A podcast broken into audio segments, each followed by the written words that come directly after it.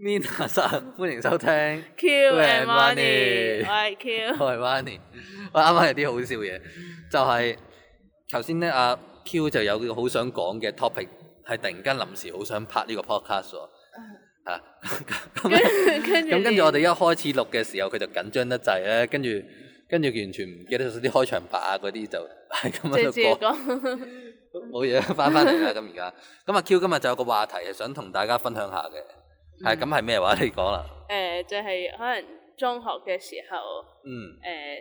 誒手機響啊，即係上堂手機響嘅事啊係啦咁。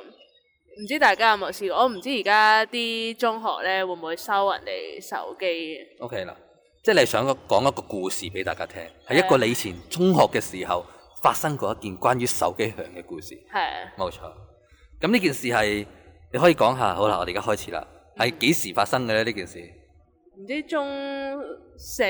左右咯，應該係嗯，唔實質記得，應該係高中中四左右。係啊，咁就即係以前我學校就冇話誒，即係翻到學校門口就收手機嘅。但係嗯我知道嗯而家都幾多學校可能話 OK，收手機先可以入課室啊嗰啲咁樣嘅。係啊，咁我嗰時就嗯，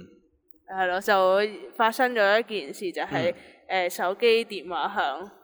跟住咧，但係就唔係我喎，啊係係啊誒我班有個同學手機電話響。係咁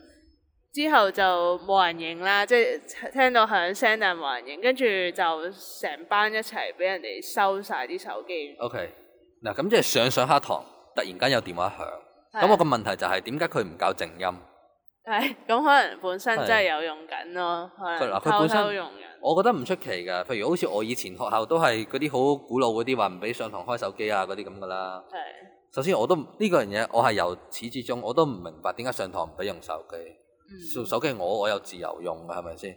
咁而且而特家別就唔知係啦而家我譬如好似查字典咁，唔通就打本字典翻學咩？你唔俾我開個電話查字典㗎？係咁即係我好多原因要用電話嘅，所以我就覺得唔俾人用電話，其實你與其係唔俾人用電話，你不如話俾佢聽，上堂你只可以用電話嚟做一啲學習相關嘅嘢，我覺得咁會好啲咯。你唔俾人用電話，其實去到呢個年代有冇可能呢？我就係有啲成存疑嘅。咁至於以前個年代，就算我係學校都唔俾用電話，但我開電話會校靜音嘅喎。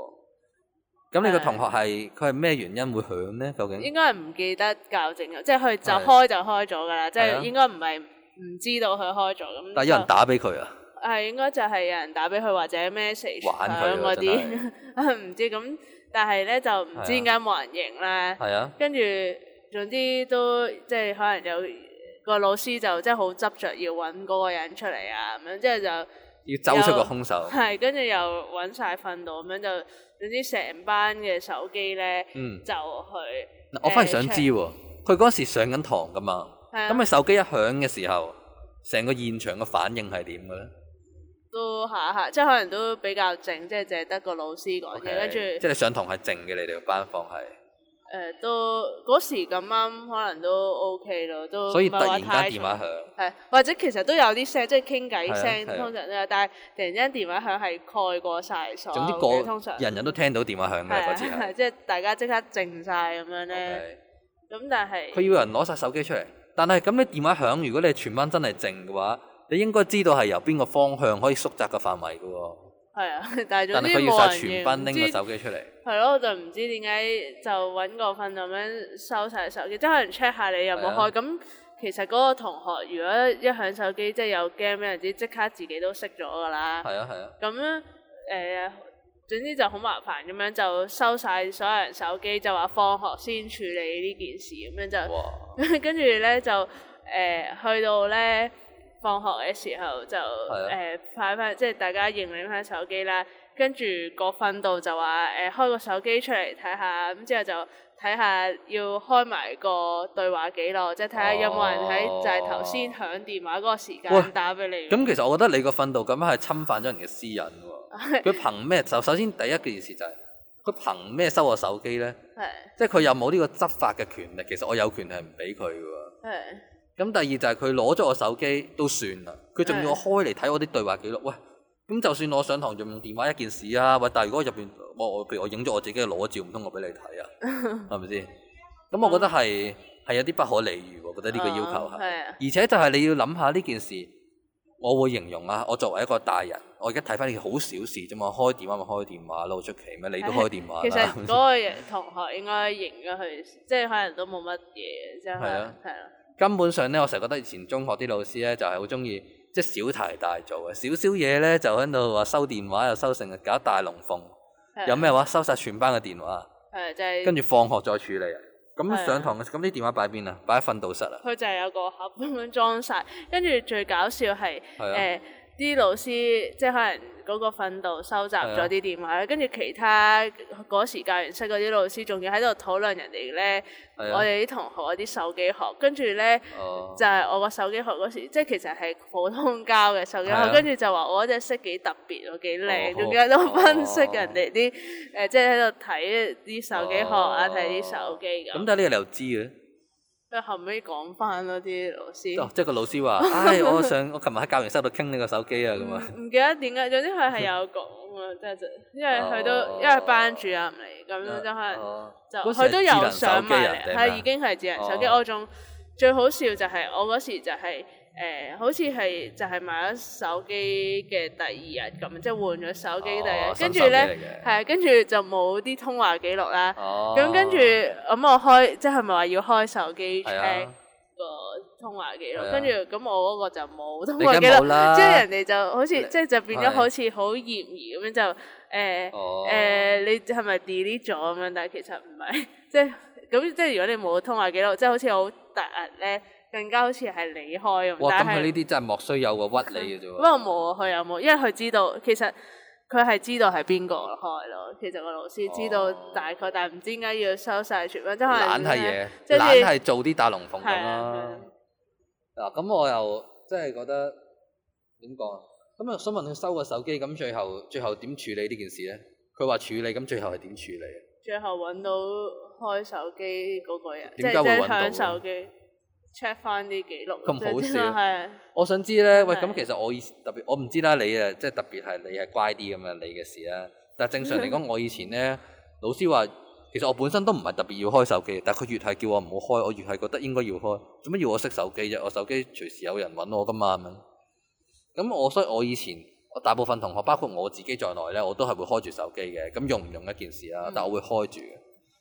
咁會唔會就係、我好好奇就係、你以前啲同學應該都有開住手機噶嘛？都有嘅。就算佢唔用佢都開住㗎啦都唔一定個個開。其實咁但係佢俾人都收咗嘅時候，咁佢咪個個紛紛去熄機啦，咁咪 要，係啊，咁咪咁係咪明明係冇關事嘅就都俾係人啊，收係啊，係埋。啊，就係咯，嗰時都有啲人係。如果我係咁啱教喎育局局長咧，我第一件事我就係禁止學校唔俾人哋開電話，有冇可能唔俾人開電話先啊？黐線嘅，而家我諗嗯而家即係好多，尤其是 都已經轉晒網上教學，即係係啊，我諗都而家都係需要手機啊，或者 iPad 啊嗰啲等等嘅電子器材去輔助上堂。所以我唔知而家啲學校咧嗯仲係咪話收手機？咁講起誒、係啊呃收手機就係有啲好笑嘅，就係、係啊，我舅母誒、呃即係佢我表弟咧就入學啦，嗯咁即即誒、呃升中學，跟住佢仲要誒、呃、係專登就講話咧，佢嗰間學校好好啊，佢即係個學校咧會收手機， 即會收手機係。係佢覺得係好好，即係好誒呃哦，令到可以專令到佢個仔專心上堂咁樣，即係我覺得其實一間學校咧，最應該要教識小朋友嘅係自律係自咯律。你話你個表弟係已經升中㗎啦嘛係，就係升中嗰時，即係可能誒呃佢阿媽就聽到話咁你冇可能倒退㗎喎，即係我小學都唔使人哋收我手機先可以管制到喎。係。但係我反而去到中學就係驚自己唔集中，所以要俾人收咗部手機。係，即係佢仲要覺得學校有呢一個校規誒、呃好好啊，即係好似幫到佢係啊，個仔咁樣。但係其實即係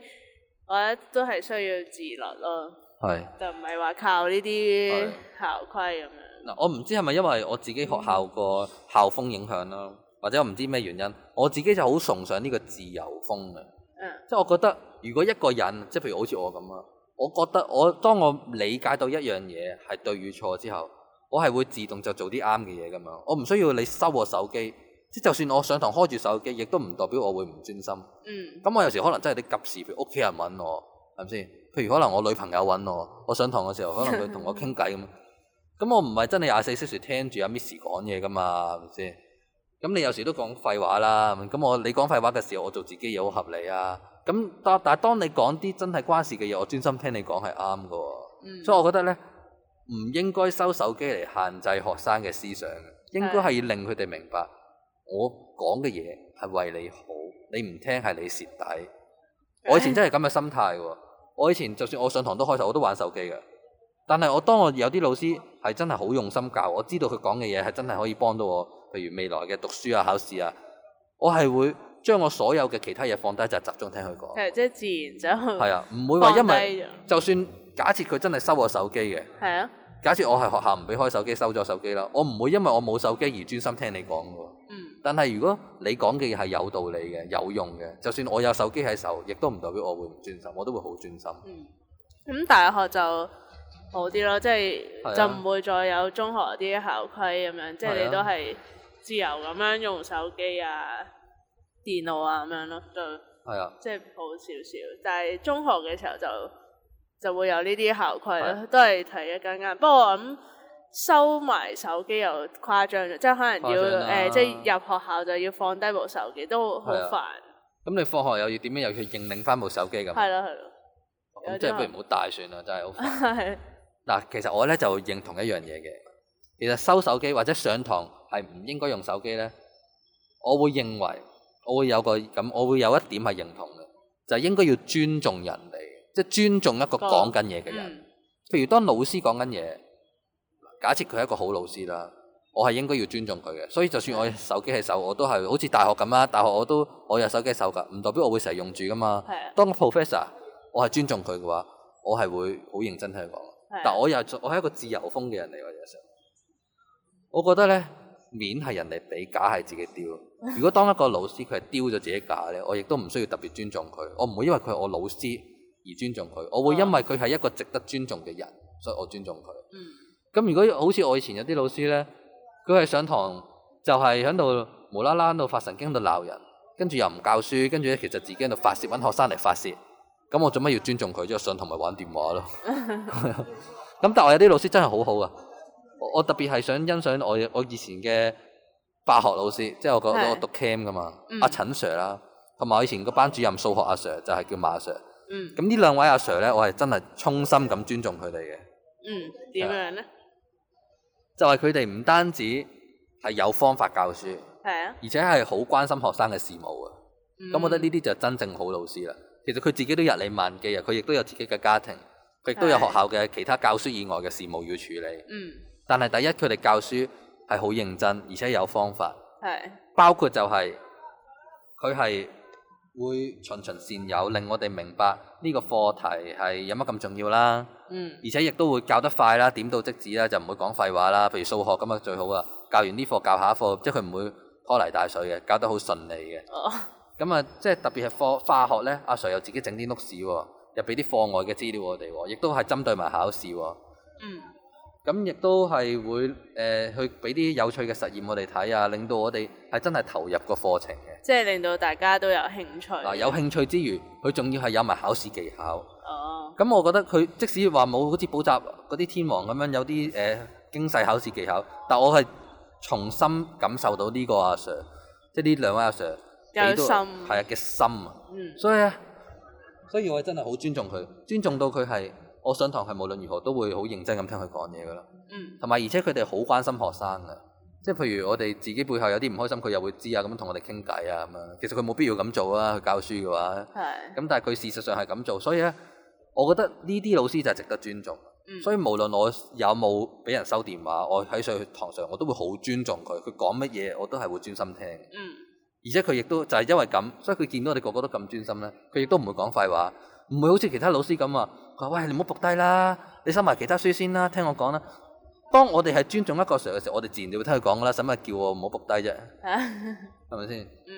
所以我都係主張就係、如果作為一個老師咧，應該係要樹立一個令人哋佩服嘅印象。係即係令並人唔係哋係啦尊重啊。如果你淨係一味靠鬧或者靠罰，去令到人哋驚你，其實根本上冇用。特別係而家啲學生使乜驚老師啫？都咪驚你啫，係嗯咪先？所以我係好欣賞一啲老師咧，係可以得到人哋尊重，就係因為佢係透過自己嘅教學嘅實力，係啊，同埋一啲嘅對小朋友嘅耐心，嗯，係啦。咁關於呢、個呢、個啊，我咪話個陳 Sir 係教化學嘅，係啊，其實我同呢、個啊呢、個陳 Sir 咧，佢我同佢而家都有聯絡嘅。咁但係佢其實以前發生咗一件事，係令我好難忘，所以我下一次咧就想同大家分享。好啊，係啊，下一次同大家分享下關於同陳 Sir 啊 Cam 呢個陳 Sir，我哋全班都得罪咗佢，然後究竟發生咗啲咩事啊？下次同大家分享下，好有趣嘅呢件事。哦好啊，係啦，咁今集係咁多啦，記住上我哋嘅官網 k y u u a n i dot c o m q one 呢 dot com 睇喎。嗯，係啊，上面咧有好多一啲我哋 podcast 冇講到嘅資訊，但係例如我哋好似話睇嗰啲影評啊，甚至係一啲咧有趣嘅一啲電話嘅最新嘅消息，應該買邊部好啊咁嗰啲，上網都有講噶，記住上我哋嘅官網睇喎、